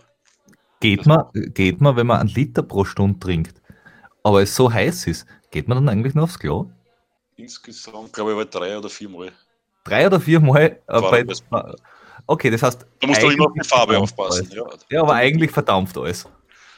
Ja, also im Nachhinein muss ich sagen, habe ich 34 Liter getrunken. Und wenn man dann noch dreimal aufs Klo geht, na, das ist dann schon, da ja, verdammt ist, einiges. Du dehydrierst dort. Du kannst tun, was du willst. Du, du dehydrierst früher oder später. Uh, ja, da darfst du gar nicht so nachdenken. Du musst immer auf die Farbe vom Urinstrahl schauen, dass nicht braun oder rot wird. Im Endeffekt geht es nur darum, wer, wer am, am, am äh, weitesten weg von der, vom Start, jetzt fällt mir nicht ein, wie man es anders sagt, hydriert quasi, am spätesten hydriert und wer damit am besten zurechtkommt, oder? Am spätesten dehydriert, ja. Ja, ja. ja. ja, auch, obwohl so grandiose Athleten dabei waren, also ich war so beeindruckt. Noch 70 Kilometer und da habe ich einen Schnitt gehabt von 6,20, 6,25 noch 70 Kilometer und es hat bis 2 in der Früh, Früh hat 740 Grad gehabt. Das ist nicht zurückgegangen. Ja. Ich, ich, jedes Mal stehen bleiben, wie viel Grad hat. 115 fahren nicht. Sag ich, hey, sagen wir was anderes, das gibt es ja nicht. Das hat mich mental wieder fertig gemacht. Ja. Solche Sachen machen mich fertig. Das sind nur Zahlen, aber es hat eh nichts geändert. Wenn er mal gesagt hat, 110 war es mir besser gegangen. Das, Vielleicht hätte er dich wie mit, wie mit ja. den Kilometeranzeige, hätte er dich einfach anlügen sollen. Ja, oder hätte er liegen müssen. Glaube ich auch. Also das hat mich mental relativ fertig gemacht, dass die Temperatur einfach nicht runter. Das war dadurch bin ich negativ geworden. Es ist nie gut, wenn man so ein bisschen negativ aber wird. Es sind bei solchen ja. Dingen oftmals die kleinen Dinge, die man irgendwie rational auch ja. nicht wirklich erklären kann. Aber irgendwie ist es in dem Moment wichtig und dann verzweifelt man an dem. Ja. Schwer zu erklären. Und dann hat mit der Yoshioko Ishikawa, also der spätere Sieger, der ist um 23 Uhr gestartet, hat mich nach 70 Kilometer überholt. Das heißt, der ist ein Schnitt von 4,30 gerannt, ungefähr, da unten im Floch. Das ist Wahnsinn. Gut, das ist auch der Weltmeister, gell? im 24-Stunden-Lauf gewesen, der aktuelle. Ja, aber trotzdem. Ja. Also das ist ja trotzdem irre, oder? Das ist dann, ja. ich, mein, ich, ich, kann mal schon, ein 620er-Schnitt ist für mich schon irre und äh, verdient den höchsten Respekt. Aber 430er, das ist. Da, da, da, da, da, da Halbmarathon. Ja, aber nicht, wenn es 47 Grad hat. Ja, das ist die absolute Weltklasse da gewesen, muss man sagen. Es war der Pete Kostelnik, der wird ja schon mal sagen. Der ja, genau. Der ist ja. Äh, Kennst du genau. die Fotos mit ihm? Also kommen komm später dazu. Ja. Okay, auf jeden Fall ist dann die Sonne aufgegangen nach 70, 75 Kilometer, also nach, was waren das, zwei, nach acht Stunden Rennen, acht, und um 6 Uhr ist die Sonne ziemlich pünktlich aufgegangen und da hat es ungefähr 36, 37 Grad gehabt in der Früh. Und dann ist der erste Pass auch schon gekommen, der Town Pass. Also da bist du eben von Meereshöhe von 0 Meter ungefähr. Also Start war auf minus 85 von 0 Meter auf 1600 ist der Downpass hoch, bis dann rauf gegangen, gelaufen. Und dann hat der Pete Kostelnik so nach 95 auf mich aufgeschlossen und mir ist sofort aufgefallen bei ihm, der ist total weiß, der hat so ein bisschen eine schwarze, kurze Hosen angehabt. Und ich habe gesehen, da stimmt was nicht. Der verliert so viel Salz, das ist nicht normal für so einen Weltklasseläufer, ja. Und das hat sich dann später herausgestellt, dass der extreme Schwierigkeiten gekriegt hat, okay. der Pete. Ich habe dann tolle Fotos mit ihr machen können, die wirst du eh kennen. Ja. ja. Da sind wahrscheinlich auf deinem Instagram. Inst am Account rum. Ja. ja. Also wie gesagt, das war damals noch der Titelverteidiger, der Streckenrekordhalter. Und, und ja, man, er hat dann massive Probleme gekriegt, leider. Also der hat dann ungefähr bei Kilometer 140, was ich mir erinnern kann, eine Art, eine Art Hitschlag bekommen. Den haben die dann in eine Eiswürfelbadewanne reingesteckt, haben sie erzählt nachher. Und nach sechs Stunden hat er das Rennen wieder aufgenommen und nach 35 Stunden gefinisht. Ja. Das war seine Race-Story. Ja, das ist ja, das ist ja dem Scott Jurek ist ja ähnliches passiert. Der hat sich dann auch mal bei der Hälfte irgendwie bei eh, so um die 100 Meilen hat er sich dann auch in so eine Eisbucket reingesetzt, weil er nicht mehr können hat und hat das Rennen dann damals noch gewonnen sogar. Ja, das Beat ist die letzte Etappe am Mount Whitney rauf, also diese 1500 irgendwas Höhenmeter, ist er am allerschnellsten dann gerannt zum Schluss ja. von alle. Ja. Und der ist der, wenn ich mich recht, recht erinnere, der ist doch auch quasi quer durch Amerika, ist da nicht auch der Rekordhalter ja, da? Weltrekord, Coast to Coast in genau. 42 Tagen. Der also der, der hat es auch schon ziemlich drauf. Und ich habe mit denen ein Bier trinken dürfen. Also es war mir eine große Ehre. Noch ein, ist ein cooler Typ. Ja, ich glaube, das, das muss eh sein, irgendwie, weil das, das, da bist du dann irgendwie vom gleichen Schlag. Und äh, ja, ich glaube, Gleiches und Gleiches. Der hat mal gesagt, das war einer der wichtigsten Rennen in seinem Leben. Obwohl er um einen halben Tag langsam, also quasi um 13, 14 Stunden langsamer war, wie bei seinem Streckenrekord. Aber er hat das überdacht, er, er ist wiedergekommen. Ja, und das hat ihm so viel gegeben. Ja, aber es, es ist, ja, ist ja genau das, was dich, was, was quasi das Ultralaufen irgendwie so im Endeffekt auch wirklich so spannend macht. Das, ich meine, du freust dich, wenn du super Rennen hast und wenn du irgendwie äh, Ziel erreichst oder vielleicht noch drüber, aber so diese Realisierung, dass du eigentlich viel mehr aushältst, dass du, dass du dir vorher gedacht hast, dass du eigentlich äh, stärker bist, dass du gedacht hast, was auch immer, das ist ja das, von dem du dann auch nachträglich irgendwie zehrst und ja. viel mehr wert, dass dann äh, Siege sind. Manchmal. Ich finde, ich verkläre jetzt da nichts, glaube ich. Vielleicht verklärt man auch ein bisschen was, aber die Momente, die dort passieren, das haben alle Betreuer gesagt, alle drei. Und der Günther, unser Fahrer, der hat noch nichts mit Laufen zu tun gehabt, bis dahin. Das, das hat noch nie einen Laufschuh gesehen mit seinen 47 war er damals. Und der hat gesagt, das war eines seiner größten Erlebnisse, die er jemals in seinem Leben gehabt hat. Und wenn ich das nochmal machen sollte, wäre er beleidigt, wenn ich nicht mehr auf ihn zurückkomme. Seitdem rennt er, jetzt rennt er drei, vier, fünf in der Woche. Ja, ja aber es ist dann eh cool, wie, wie, man da, wie man da dann andere Leute auch damit anstecken kann durch, durch sowas. Da gibt es so großartige Momente, also, also ja. wie die Chats über uns drüber geflogen. Also es sind ja einige von der Special Operation immer dabei, US Air Force und Jetpiloten und und und. Und die haben gesagt, ja, sie machen eine Show für uns im, im nach dem Downpass unten im, im, also im zweiten Tal unten, jetzt, jetzt habe ich ein bisschen legastheniert, fällt mir der Name nicht ein. Im e egal, Penament Tal, ja. Penament Valley, ja, dass es rausbringt. Und da sind wirklich drei Jets daherkommen, also genau über uns, was der 50, 100 Meter über uns. Mhm. Information mit, mit Show, also Wahnsinn. Ja. ja. Und, und dann habe ich leider überpest, ja. Dann, das, das war ein Bergabstück das war dann noch 120 Kilometer. Und da hast du quasi so 50 Kilometer ausgesehen. Das Tal war so breit ungefähr wie in Nordtirol, kann man sagen. Ja. Breiter, breiter, ja. Und dann hast du schon aufs Witten, auf, auf Mount Whitney raufgesehen. Ja. Der ist 4.500 Meter fast hoch. Mhm. Dann die Jets, bergab ist gegangen und dann bin ich sowas am 45er Schnitt gerannt. 530er, 520er teilweise. Und das war, und da haben wir die Beine ruiniert dann. Ja. Und bin durch dieses Tal gelaufen und dann am Darwin-Pass ist dann raufgegangen. Noch 140 Kilometer. Du, hast dann, du bist quasi auf 700 Meter, glaube ich, runtergelaufen. Da, war so, da waren so Wüstenausläufer, da war Mittag, 47 bis 50 Grad. Die Sonne voll runtergeknallt, aber ich habe das alles nicht mehr gemerkt, weil ich so eine Euphorie gehabt habe. Ja. Ausgelöst von diesen Jets. Ja. Also das war unglaublich. Ja. Ja. Dann habe ich diesen Pass auch geschafft. Dort hast du nur sechsmal stehen bleiben dürfen als Betreuer. Du hast vorgegebene Parkplätze gehabt und da war ich oft viereinhalb Kilometer alleinig. Und das war dann schon eng. Ja. Also das war und dann habe ich realisiert, nach 160 Kilometern, also wie ich oben war am Pass, 155, 100, ich bin eigentlich Siebter oder Achter. Puh, mitten unter der Weltklasse. Ja. Also da war Weltrekordhalterin, die in, in 100 Meilenlauf war knapp vor mir. Die Beresnowska hat einen Weltrekord gehabt, damals noch aktuell in 24-Stunden-Lauf. Die war vorn. Der Japaner natürlich. Und Mozart Top-Top-Läufer und dann bin ich schon gekommen. Und, und, und dann aber habe ich gemerkt, ab Kilometer 165, 168, ich kriege ein Problem. Ich habe auf die große Seiten müssen, was ich noch nie müssen habe. Ja. Aber, Mhm. aber von jetzt auf gleich. Und das war ziemlich entwürdigend, weil du hast dann nicht in die Natur scheißen dürfen auf gut Deutsch, du hast in so Bilfebags reinmachen müssen. Das war so eine Art Windel, ja, die hast du umgezogen und du hast eine machen müssen. Ja. Du hast Hilfe braucht sogar, ja, aber sonst, war's, sonst hättest du einen Zeitpenalty bekommen, wenn sie nicht erwischt hätten. Gut, haben wir das vollzogen, Moment, mitten in der Wüste. mitten in der Wüste. Okay, ich wollte es nur ich ein großes Geschäft gemacht. Ja. Also es war Ja, ja, aber- entwürdigend und du hast da Hilfe von einem Betreuer braucht. Ja, brauchst die Windeln halten müssen, weil 70 km Wind gegangen ist. Ja. Also mehr, mehr Details möchte ich jetzt nicht mehr sagen. Ja. Mitten in der Wüste.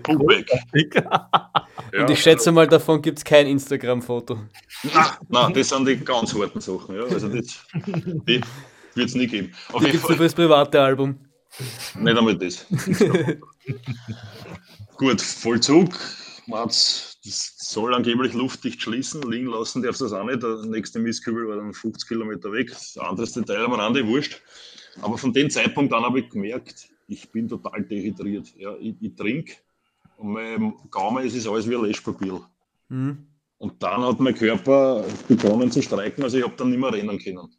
Und da habe ich gewusst, so, jetzt habe ich genau noch 50 Kilometer. Das war ziemlich bitter. Am leichtesten Stück, das war gerade, beziehungsweise leicht äh, bergab ist es, wäre es, ist es dann gegangen bis Lombein, 30 Kilometer. Und das musste ich dann alles gehen. Ich habe von dem Zeitpunkt an nicht mehr laufen können. Das, man, man sieht das auch recht, recht, recht schön quasi in der, äh, in der Auflistung quasi vom Durchschnittsspeed, äh, dass es eigentlich langsam nur bergab gegangen ist, die ersten, weiß ich nicht, 18 Stunden. Ja. Und dann auf einmal sieht man so, oh, da, da passt Gut. was nicht. Gut, der Darwin-Pass, den darf man jetzt nicht so mitrechnen, weil der, da war eine extreme Steigung. Ja. Also Genau, aber, aber danach so Lone Pine, Portal Road, da sieht man, da- da ich da tot. wird's, da wird's Da muss ich langsam. eh weiter erzählen. Dann. Also, Ja. wie, wie, gesagt, dann, dann bin ich halt gegangen, 10 Minuten, 11 Minuten, ein Kilometer, glaube ich, war es. Bis Lohnbein und es ist immer härter geworden. Also dann haben die Halluzinationen angefangen. Dann ist die Nacht eingebrochen, also der Abend gekommen, es ist finster geworden schon langsam. Und wie es finster war, hat der Günther, unser Fahrer, hat was zum Essen gebraucht. Also der ist dann diese 15, 20 Kilometer vorausgefahren nach Lohnbein zum Mecki. Aber es war der, der Igor dann bei mir. Igor kennt ihr, gell, in, in Satori. Ja, ja. Der war bei mir und der ist ein ein Ruhepol, ja. Und, und der hat gesagt, komm, Magi, machen wir schon, machen wir schon. Hat er, mir hat er nie gesagt, aber der hat mich immer beruhigt, ja. Und dann war ich auf, habe ich Günther nicht mehr, habe das Fahrzeug nicht mehr gesehen und immer eingebildet, wir sind falsch. Es war aber keine Kreuzung, die letzten 70 Kilometer, 80. Und dann habe ich drüben auch eine Straße gesehen, ich habe die Lichter drüben gesehen, aber da waren keine Lichter, ja, die waren, wenn überhaupt, fünf Meilen weg, ja. Und ich wollte mit aller Gewalt dort um mich auf die andere Straße. Und der Igor hat voll zu kämpfen gehabt, dass er mich überzeugt, na, das stimmt nicht, du bist richtig. Und dann ist eh alle 20 Minuten ist er da, sind die Rennärzte vorbeigefahren und die haben die genau angeschaut, ja. Die sind ganz Schritttempo, dann vorbeigefahren, haben die angeschaut, Ella Grace, everything okay. Und die Augen haben es ein bisschen gleich, also die haben die schon genau angeschaut, ja. Ob du ein medizinisches Problem hättest. Ja. Gut, na, auf jeden Fall haben da die, die Halluzinationen angefangen und es war so bitter, es ist so hart gewesen und, und, und ich habe gewusst, dass ich so weit vorne liege. Und dann habe ich gesagt, okay, jetzt geht es nur mehr ums Überleben. Dann habe ich es mit mir, den Kompromiss in meinem Kopf wieder abgeschlossen. Und eigentlich ist es Ziel, nur ins Ziel zu kommen. Ja. Und dann haben wir gedacht, okay, wenn ich gehe, ich könnte das schaffen. Okay. Dann sind wir in Lohnbein angekommen nach 199 Kilometer der vorletzte Checkpoint. Und dann ist die Portal Road losgegangen, gleich, gleich um die Ecke nach Lombein gleich. Und du hast 15, 20 Prozent Steigung teilweise gehabt. Und ich habe da oben die Lichter gesehen. Und dann hat der Helmut gesagt, Magi, du schaust dort jetzt nicht mehr auf. Das war so einschüchternd, ja, wenn du da aufgeschaut hast. Diese 15, 1600 Höhenmeter, ja.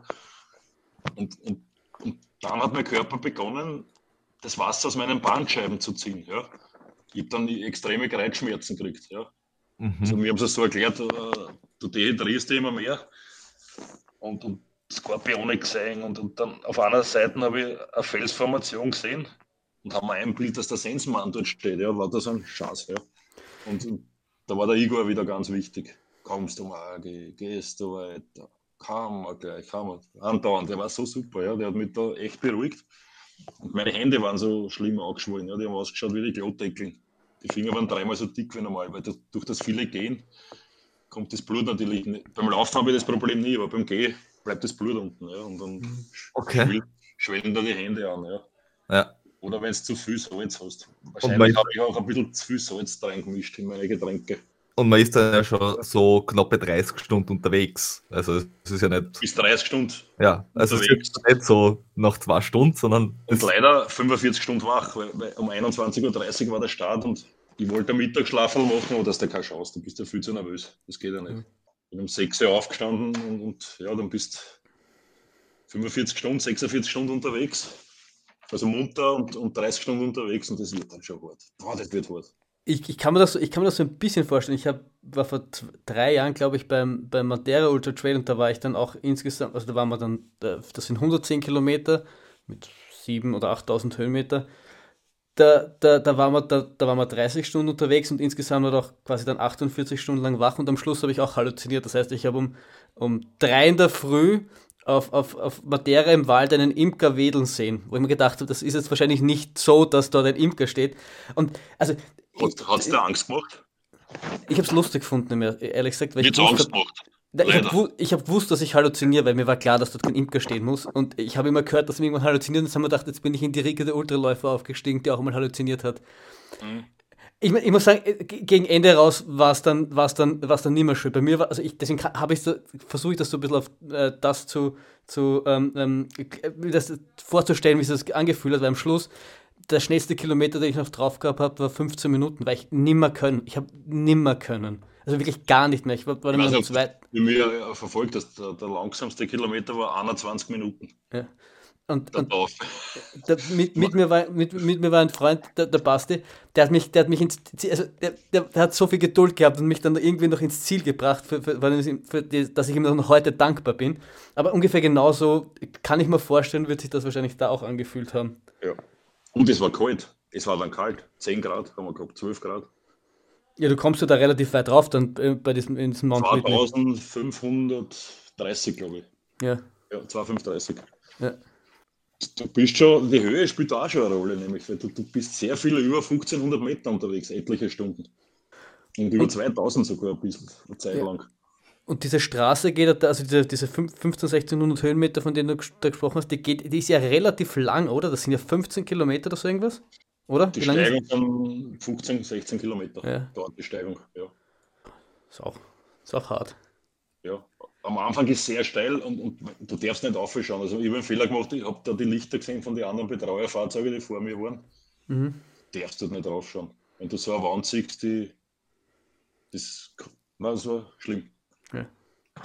Also das hat mich ein bisschen äh, mental zusammengehauen. Aber, aber gleichzeitig hat man gesehen, dass das Ziel immer näher kommt. Und das war dann schon großartig. Und, und der Ego hat dich, auch, hat dich auch beruhigt, wie wir gehört haben. der Ego ist großartig. Also der kann dich mental sowas von aufrichten. Und, und dann, dann gehst du da eben rauf. Ich schätze mal, es ist halt zart und langsam und alles. Aber irgendwann merkst du ja, dass dann halt nicht mehr so weit zum Ziel ist. Und kommt dann nochmal so ein, so, ein, so ein Gefühl auf, dass es, die, die, dieser berühmte äh, frische Wind, der dann nochmal aufkommt, also ja, dass du wieder Energie ja. hast und dann. Weil beim letzten Checkpoint, und ich glaube, das ist schon, wenn ich mich jetzt recht erinnere, schon nur mit 3,4 Meilen vom Ziel, also so 5, 6 Kilometer. Dann habe ich gesagt, okay, jetzt bist du einer Streicherhalb Meilen nur mehr und dann kommt schon auf, ja, dann, dann warst du schon, dann ist hell geworden, es hat gedämmert, ja. Und, und ich mir gedacht, boah, großartig die Landschaft, das ist schon großartig, wenn es dann die Wasserfälle daneben, ja, 12 Grad, urkalt, urkühl auf einmal, dass du fast gefroren hast mit Samtjacken. Und dann kommt schon noch sowas wie Energie auf. Also der letzte Rest, was noch in mir drin war, viel war es nicht mehr. Aber da ist auch das, das Tempo wieder schneller geworden. Also ein sieht, bisschen, ja, ja, ein bisschen schneller bin ich geworden. Ja, zwischen Portal Road und Finish, da ja. sieht man, okay, ein bisschen Energie ist ja noch da. Aber da siehst du, was mental, was das wert ist. Wenn du mental positiv bist. Also ich kann jedem nur sagen, ich weiß, es ist leicht, wenn man was sagt und es ist praktisch schwer durchzuführen, aber alles Negative raus. Ja. Und, und, dann geht's. Ja, und, immer, und nie das Ziel aus den Augen verlieren. Ja. Es ist egal, ob da jetzt 100 Kilometer gleichförmig ist. Du weißt genau, das erwartet mich, die Kilometer habe ich. Und, und die muss ich schaffen. Und, und einfach einen Schritt von den anderen setzen und nicht aufhören genau. im Endeffekt, weil genau. stehen bleiben Bewegung bringt dich dann bleiben. im Ziel auch nicht näher. No. Und, und wie war das dann so? Weil dann letzter Checkpoint, du realisierst, es, es sind noch drei Meilen, große, grundsätzlich große Freude und das hat dich auch irgendwie beflügelt, aber wie war dann so der Moment, man sieht das Ziel und man läuft dann durch und man weiß, okay, jetzt ist es, das war's dann. Wie, wie fühlt sich das dann so ein bisschen an? Uh, wie da durchgelaufen bin, war ich, es war schon großartig. Ich meine, ich habe nicht mehr sehr viel Reaktion zeigen können, wenn man die Fotos ausschaut anscheinend. Aber im Inneren habe ich mich schon extrem gefreut. Und es ist schon, es wühlt dich schon extrem auf. Also das, da geht alles durch den Kopf. Eine Riesenfreude mit einer gleichzeitigen Trauer ist aufgekommen bei mir. Dass damit ja. schon vorbei ist. Ich meine, dass das Abenteuer, was, dass, dass das große Ganze vorbei ist. Natürlich eine Riesenerleichterung ja, und, und eine Riesenfreude. Und gleichzeitig denkst du weiter, du realisierst, jetzt habe ich einen ganz einen großen Traum habe ich mir erfüllt. Hm. Mhm. Aber leider ist das schon wieder Vergangenheit. Ja. Ist, ist, also da fällt mir eine Frage, kommt man da unter, weil das haben wir gerade jetzt in dem letzten Jahr immer wieder äh, und uns gefragt oder, oder diskutiert, äh, während dem Laufen, weil du eh sonst nichts zu tun hast. Äh, bist du eher ein Wettkampfläufer, dass du sagst, ich brauche einen Wettkampf, auf den ich mich vorbereite, wo was passiert, oder laufst du einfach anders so und sagst, na, 60 Kilometer will ich einfach jede Woche machen, weil warum auch nicht? Oder 100? Na, also das gehört schon Anlass. Also ich, ich laufe irrsinnig gern mit meinen Freunden im Club. Mhm. Christian, Helmut, Igor, wie sie alle sind. Äh, aber ich brauche schon immer einen Anlass. Und, und, und ja, es ist halt immer spektakulärer geworden, das muss man auch sagen. Das gebe ich jetzt zu. Ja. Also du wärst kein Streakrunner, der einfach des Laufens willen und läuft, sondern einfach na, laufen schon, laufen möchte ich schon. Also unseren Kallenberg, die, diese 30 Kilometer Runde, die möchte ja in Wettkampfpension weiterlaufen. Ja, aber, aber, aber, natürlich würde ich nicht 160, 170 Kilometer sonst in der Woche laufen. Der, sonst hätte ich halt auf 60, 70 in der Woche bleiben. Ja. Also, ja. dass du fit bleibst, ein, guter Grundstock. Ist ja auch familientechnisch nicht einfach runterzubringen, denke ich mal, 160, ja. 170 Kilometer. Ja, das geht auch nicht lang. Das sind zum Glück ja eh nur ein paar Wochen. Also wenn es ja. das, das sind sechs bis acht Wochen maximal, die dann so intensiv werden. Ja. Aber weil, weil, du vorher gesagt hast, es, es ist dann quasi immer so ein bisschen extremer geworden, dass, dass also mein Gefühl, das habe ich da jetzt irgendwie rausgehört aus der Realisierung, dass das Abenteuer Badwater vorbei ist, weil die, die, die, berechtigte Frage ist natürlich, was jetzt? Weil man, man kann noch in die Wüste gehen und man kann noch viele Dinge machen, aber so wirklich viel extremer wird es dann halt auch nimmer, oder? Also, also für mich gibt es eigentlich nichts Größeres wie den Lauf dort. Also auch nicht der Spartathlon interessiert mich ehrlich gesagt nicht. Also mich persönlich jetzt, obwohl mhm. es eine tolle, eine tolle, Veranstaltung ist mit super Athleten und, und super schwer.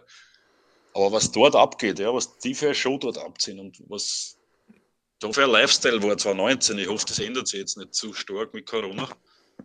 Oder irgendwann wird es ja mal hoffentlich auch vorbei sein. Und das möchte ich einfach nochmal erleben. Also das wäre ein großer Wunschtraum.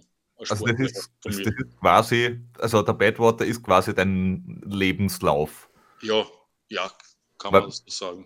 Weil viele Leute sagen, ah, ich möchte irgendwann möchte ich den äh, UTMB laufen oder ich möchte in Amerika den laufen oder ich möchte in Western States laufen oder von mir aus ich möchte in Boston Marathon laufen, völlig egal. Und bei dir ist es wirklich der.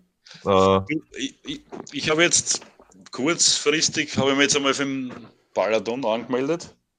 Natürlich mit Blick auf den Badwater, mittelfristig ist ja das schon, muss man sagen, ist ja nur mehr ein Jahr. Ich sage aber nicht, dass dann alles aus ist danach. Ja. Also UTMP wird schwer werden, ja, weil da brauchst du ordentliche Qualiläufe, ja, und da zählen ja Straßenläufe anscheinend nicht, glaube ich, oder? Also da nicht. Ich glaube, sie haben es mittlerweile verschärft und ich glaube ja. mittlerweile nicht mehr, weil du halt die Höhenmeter brauchst, weil es halt schon schon von der, von der Disziplin her schon was anderes ist, weil du hast auf die, es sind zwar für deine Verhältnisse jetzt nur 160 Kilometer, weil wenn ja, jetzt Richtung Berg runtergeht. Höchster Respekt. Also ja, und, und aber, aber halt 10.000 Höhenmeter, das darfst du halt auch nicht. Das 170 ist halt Kilometer sind, sind glaube ich, fast ja. 11.000, also das ist brutal, ja. der Lauf. Ja. Das wäre das wär zu mein, mein, mein Lebenstraum, irgendwann diesen UTMB zu laufen. Also, da finishen ist großartig, wenn man dort bei, bei denen ist das halt auch eine, eine Riesenshow, was ich da, was ich da, ich war noch nie dort in, in der, äh, der UTMB-Woche, aber was sich dort in Chamonix abspielt, also die ziehen halt auch riesen Dinge auf ja, und, und machen da halt eine fette Party draus. Das ist das Größte, was es gibt im Traillauf, glaube ich, oder? Ja, ja so von der, von der Popularität her und so definitiv. Ja, UTMB oder, oder Western States. Und äh, der große Vorteil halt beim, was, was mir jetzt also auffällt, wenn man sich jetzt da sowas hört wie in Badwater oder, oder Burgenland oder Ram oder was auch immer, da ist halt auch der, der finanzielle und logistische Aufwand schon brutal. Weil beim UTMB, ja, du musst halt deine, deine Pflichtausrüstung mit haben und für den Rest wird quasi gesorgt. Du, mhm. ja, ein Hotelzimmer brauchst, oder du brauchst keine Betreuercrew oder was auch immer.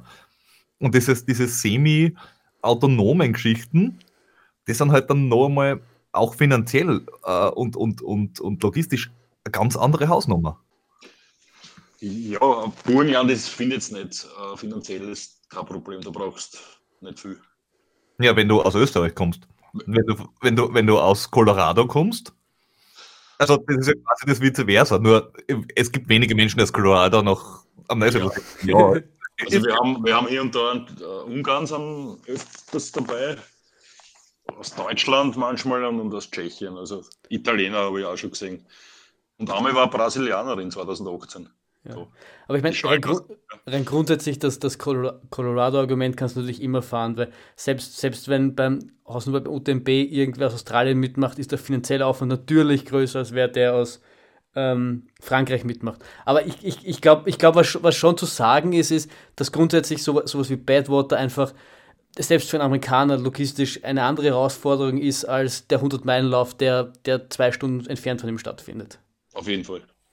Weil allein die Startgebühr mit 1500 Dollar ist ja schon kein Pappenstill. Also das ist ja auch schon ordentlich. Ja, das erinnert mich ein bisschen an, an, an den Ironman in, in, in Hawaii, der ja auch sauteuer ist quasi. Ohne dass du noch mitgemacht hast, sondern nur, dass du mal mitmachen darfst. Aber, aber dort holen sie ja mal einen Hubschrauber, wenn, wenn was sein sollte.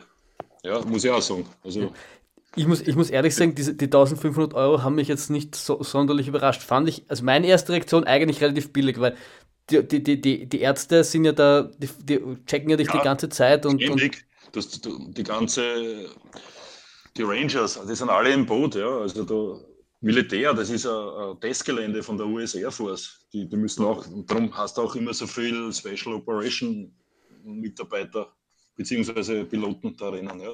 Das sind halt Top-Athleten, auch die US Special Operation.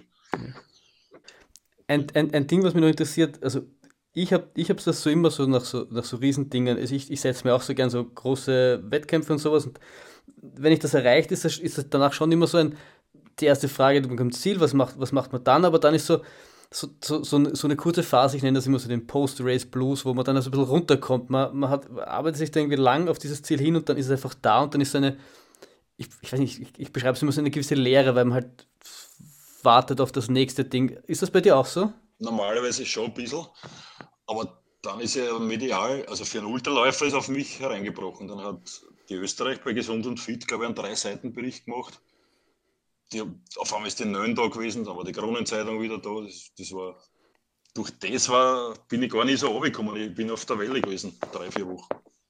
Da kommt man sich ein bisschen wie ein Star vor dann, oder? Ja, man muss aber am Boden bleiben, ja. Also, ja, wie gesagt, das Wichtigste. Und so wie, ich, so wie ich aber raushöre, grundsätzlich planst du schon, den dann relativ bald, bald wieder zu machen, weil du hast jetzt auch von der wenn, Qualität... Wenn, dann nächstes Jahr. So bin ich 50 und wenn, dann würde ich ihn gerne nächstes Jahr laufen. So Gott will und so ich gesund bleibe, klopfe ich auf Holz. Und das ist ja auch nicht selbstverständlich. Ja. Und man darf und so weiter und so fort, weil dieses Jahr ist ja quasi äh, genau. so eine komplette Wettkampfsaison in sich zusammengefallen. Ja. Was machst du dieses Jahr? Form erhalten oder persönliche Ziele, dass du sagst, ja, ich mache ganz ad was, weil, weiß ich nicht? Ja, naja, heuer ist ja stärker wie relativ stark. Jetzt habe ich den Bad Blum auch gemacht, den 24-Stunden-Lauf. Ja, ja. Das ist ja ein Riesenevent eigentlich oder, oder für den Körper halt sehr aufwendig. Ja. Und dann renne ich im Plattensee im Herbst. Ah, okay. Da habe ich mich auch angemeldet, also über, um einen Balaton. Das ist wie gesagt ein bevorzugtes Qualifikationsrennen für den Badwater 135. Also das steht in der Liste äh, der bevorzugten Quali-Rennen. Ah, 196 Kilometer, das ist auch nicht. 221. 200. Oh. Ja. Wie? Wo, wo kommen die restlichen 30 her? so. Balaton, Mann, der 14. Balaton, Google, 221,87, glaube ich, sie gesagt. Okay, ja, macht ja dann auch keinen Unterschied mehr. dann ist ja schon wurscht. Und, und das, ist dann, das ist dann quasi so zu deinem 50. Geburtstag, so, ist das dann so das, das Grand Final oder ist das dann nur. Na, also ich denke mal, dann höre ich mir die Hitzeläufer vielleicht auf. das, wie gesagt, jetzt denke ich mal kurz- und mittelfristig. Jetzt ja. möchte ich einen Balaton-Lauf, das ist ein toller Lauf. Und ich glaube, 288 Meldungen gibt es schon für den Lauf und was ich gelesen habe. Und wie gesagt, 221 Kilometer. Und da möchte ich einfach eine gute Zeit laufen. Alles klar. Also ich hoffe, dass eine 24er, 25 Stunden Zeit, wenn das Wetter passt, kann sich das schon ausgehen. Das ist bei der Distanz echt äh, ambitioniert. Ja, also ich, ich weiß in 24 Stunden und der Lauf ist flach. Es ist theoretisch möglich, wenn ich in einer guten Form dorthin komme, sollte eine 24er Zeit möglich sein. Mhm. Okay.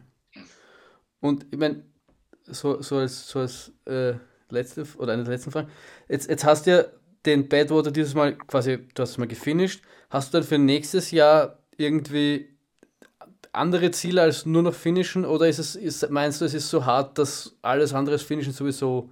Das Hauptziel ist finishen, aber ich möchte einfach intelligenter angehen. Also ich möchte nicht so, ich habe wirklich Anfängerfehler gemacht. Also da bergab 25 Rennen, das kann nicht sein. Ja, das, da haben sie mich geschimpft zurecht. Ja. Das kann nicht sein. Du, du tötest deine Oberschenkel. Ja. Und genauso war es. Das ist ja zu dem ganzen Dehydriertsein alles noch dazukommen. Ja. Diese mhm. Schmerzen und diese Blockaden. Und das war nicht notwendig, solche Geschichten. Und, und die Ernährung habe ich umgestellt jetzt. Also ich rotes Fleisch, ich habe ein paar Selbstversuche gemacht. Da habe ich zum Beispiel vor ein, zwei Monaten einmal so Sperribs gegessen, einen halben Kilo, sagen wir mal.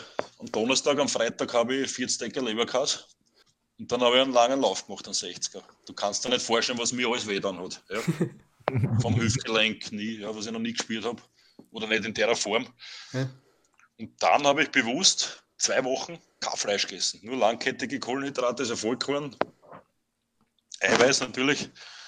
Viel, viel Kalorien ist eh klar, weil sonst verhungerst ja, mhm. aber kein Fleisch. Ja. Und dann der nächste lange Lauf und kein Vergleich. Also das, das, kann man sich nicht vorstellen, was da für ein Unterschied ist. Ja.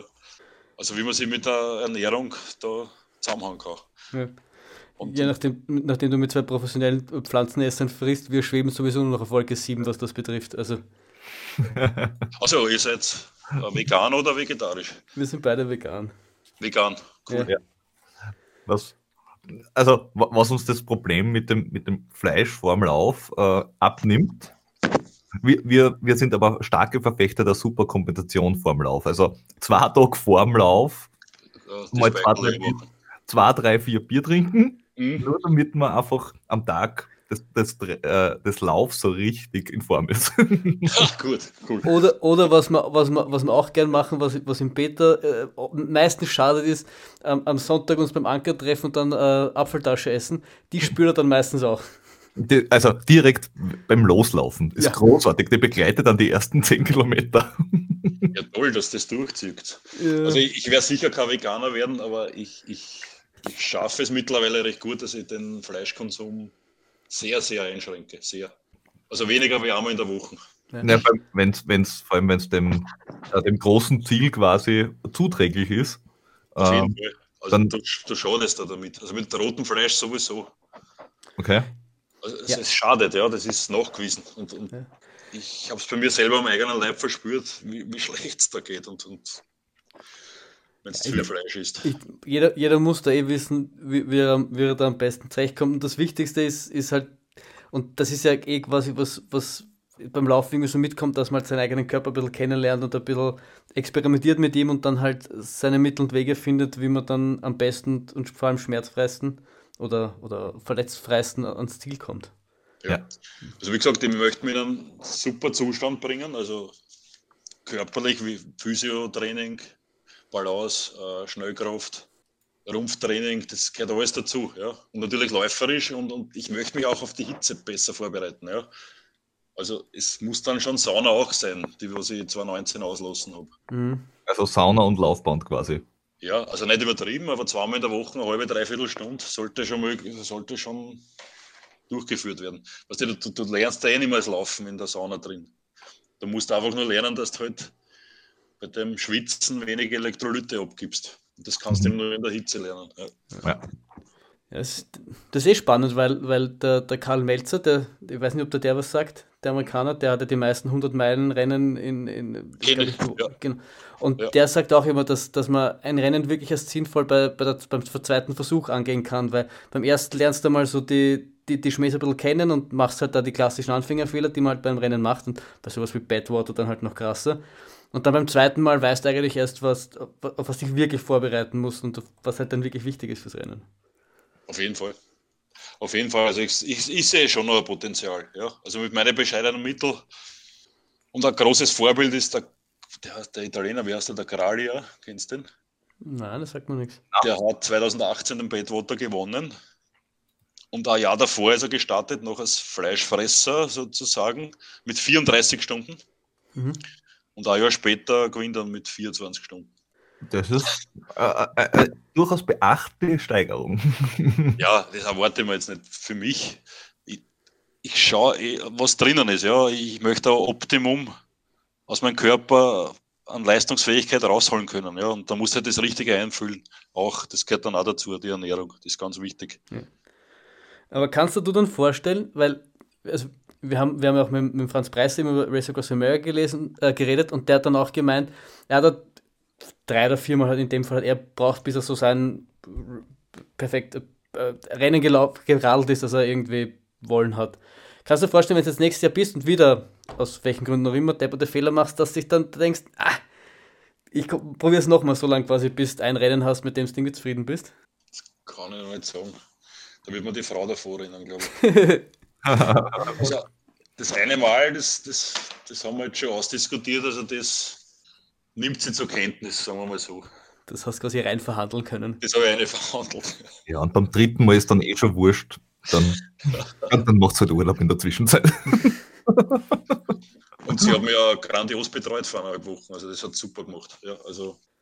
Ja, dann ist sie ja schon angefixt. Ja, ja, ist schon dabei. Ja, ja dann, dann ist es ja Gmadewesen. Gut. Flo, hast du noch Fragen? Ich bin, ich bin, hab, bin all meine Fragen losgeworden. Ich glaube, ich bin es momentan auch losgeworden, aber ich, ich, bin mir ganz sicher, dass noch ein paar aufkommen. Äh, Gibt es noch irgendwas, was du dem, den geneigten Hörern mitgeben willst? Äh, ja, äh, was kann ich mitgeben? Ich will jetzt nicht gescheiter herreden, aber ich, ich, ich sage einmal, es wichtig ist, nehmt es mit für eure härtesten Wettkämpfe, vor allem mental, also lasst nichts Negatives zu. Ich weiß, es ist jetzt leicht äh, theoretisch gesagt, wenn man es praktisch halt viel schwerer durchziehen kann, aber ich habe gemerkt, positive Gedanken ist das Beste, was da passieren kann bei jedem Rennen. Und ja, nichts Negatives zulassen und, und auch keine Leute, die negative Stimmung äh, verbreiten. Das habe ich, das hab ich, das hab ich in, einem, in einem amerikanischen Podcast sagen sie das oft, dass man dann, wenn man neben wem läuft, der quasi nur meckert, dass man einfach weglaufen soll oder stehen bleiben soll, weil genau. das, das zahlt einem nur selber runter. Genau, ganz wichtig. Ja. Ähm, Flo, warum laufst du dann mit mir? Ja, weil ich dich, weil ich dich aus irgendwelchen perversen Gründen trotzdem noch mag. Das ist ein mentales Abhärtungstraining für dich. Richtig. Na, wir, wir, wollen uns ganz herzlich für die letzten doch fast eineinhalb Stunden bedanken ich, ich fand das wahnsinnig spannend äh, und äh, hab, hab, nehme da, glaube ich, schon einiges mit. Und vielleicht, wenn du es dann nächstes Jahr nochmal probiert hast, können wir uns ja nochmal äh, zusammen, zusammenrufen und dann kannst du uns erzählen, ob du es beim zweiten Mal besser gemacht hast oder, oder ja, eben vielleicht. Freude, ja. Hat mir viel Spaß gemacht heute. Danke für die Möglichkeit. Gerne. Jo. Super, was. Danke. Danke fürs Kommen. Uh, bis dann dann. Ciao. Ciao, bis dann. Tschüss.